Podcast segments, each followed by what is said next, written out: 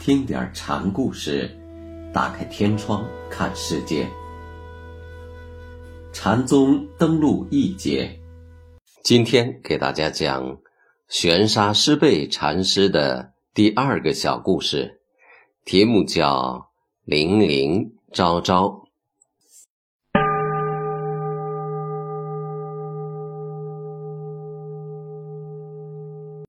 玄沙离开雪峰之后，先住在普应院，后来就住在了福州的玄沙寺。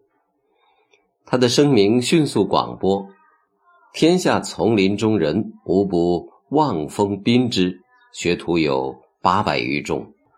玄沙是位从《楞严经》契入的禅师，这种借教入理的方式，在唐末五代时节是很有特色的。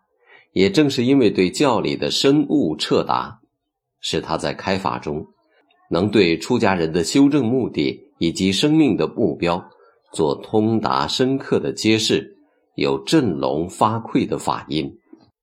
出家本是追求生死究竟真实的人的生命事业，但出家成为一种风气，出家便有一种手段变成了目的，并且禅门之中。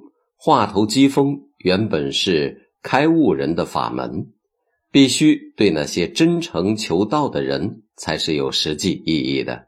现在出家既成了一种目的入道的方便法门，也随之成了锦旗博能、华头利口的装饰。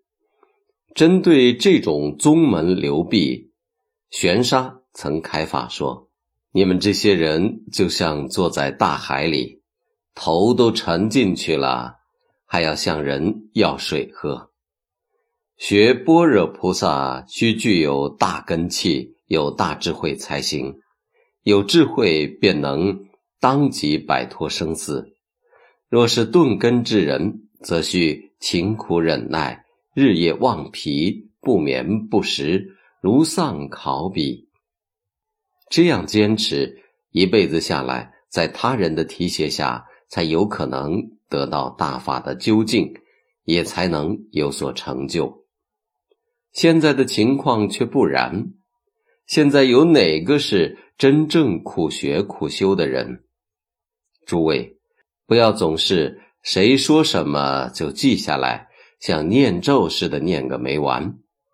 走上前来，嘴里嘟嘟囔囔的，被人揪住一问，却什么也说不上来。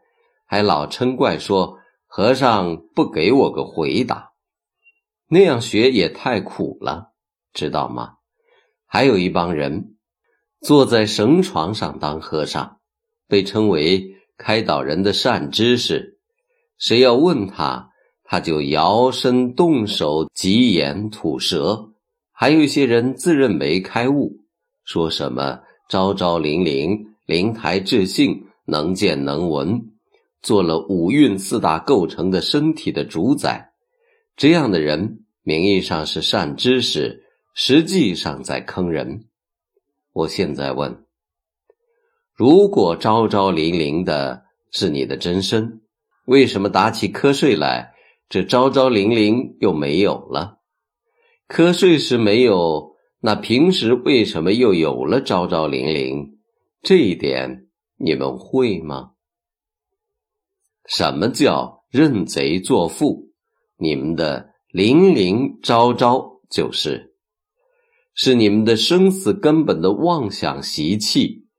我告诉你们，灵灵昭昭究竟是个什么？是你的眼耳鼻舌身意等六根面对沉静时所起的分别。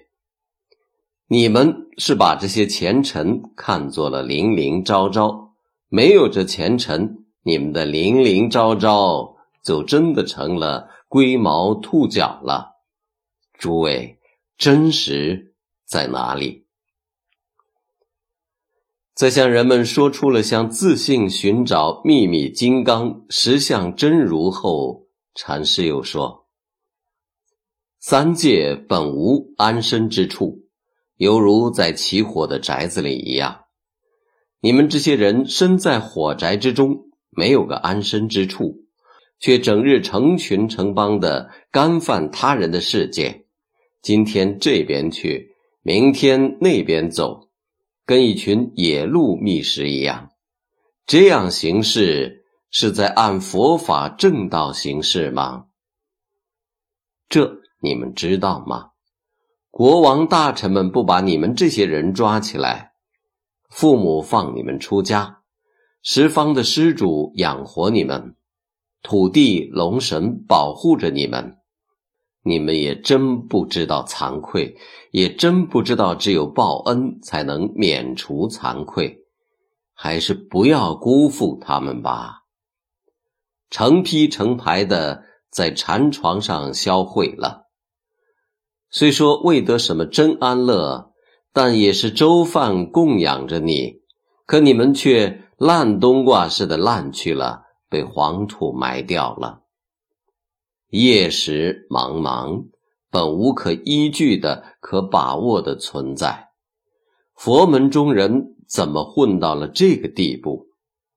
大地上蠢蠢而动的，在我看来，都是地狱中受劫难的。如今若不了断，明朝你们就去驴胎马肚里做胎去了。